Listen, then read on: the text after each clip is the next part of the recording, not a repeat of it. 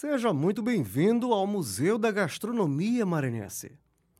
Você está convidado a participar de uma viagem pelo tempo, cultura e localidades do Maranhão, e assim cantar com os sabores dessa viagem.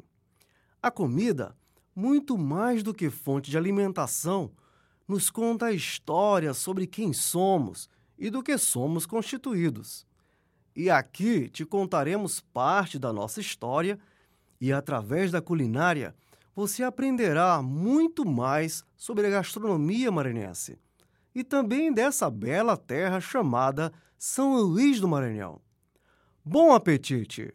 Esta é a primeira estação e nela pode ser visualizada o banquete étnico. Os banquetes são de influência europeia. Eram jantares, festas que as famílias abastadas ofereciam e nos quais tinham suas mesas postas com louças, cristais, talheres, prataria e toalhas, aqui representados neste ambiente. Aqui neste banquete, nós temos as etnias que contribuíram diretamente para a formação da sociedade maranhense e dos nossos pratos típicos.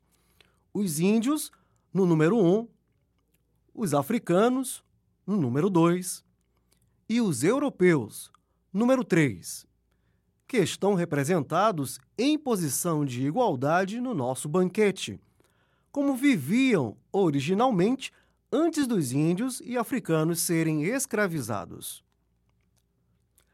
E apesar da influência em vários dos nossos hábitos alimentares do dia a dia, como pratos que serão citados em seguida, Neste banquete foram representados os pratos que fazem parte hoje do que se chamam pratos típicos locais. Alguns, inclusive, encontrados somente aqui no Maranhão. Dos índios, herdamos os pescados. Como aqui na mesa pode-se ver, no número 4, a pescada amarela frita. Este peixe tem também a versão cozida, que aqui é denominada peixada e tem adição de ovo cozido e batata. Além da pescada, temos outros inúmeros peixes, provenientes da água doce e salgada. Podemos ver também no banquete o caranguejo, representado no número 5, na versão toque-toque, que é degustado após a quebra da casca batendo como uma espécie de martelinho de madeira ou acrílico. Daí o toque-toque. E retirada da carne com a boca. Costumam acompanhar arroz branco ou de toicinho e mais o vinagrete. No número 6, temos o casquinho de caranguejo, que é a carne já retirada, com farofa adicionada em cima e servida dentro da própria casca da cabeça do caranguejo, previamente limpa. Temos também o camarão, no número 7, que pode ser consumido tanto frito quanto grelhado, ou cozido também. Além dos pescados, herdamos dos índios os temperos, as pimentas, a mandioca, que, dentre outras coisas, é a matéria-prima da nossa crocante e muito consumida farinha d'água, indicada no número 8. Além da farinha d'água, a mandioca é também matéria-prima da farinha seca, da tapioca e da tiquira, cachaça que apresentaremos mais adiante.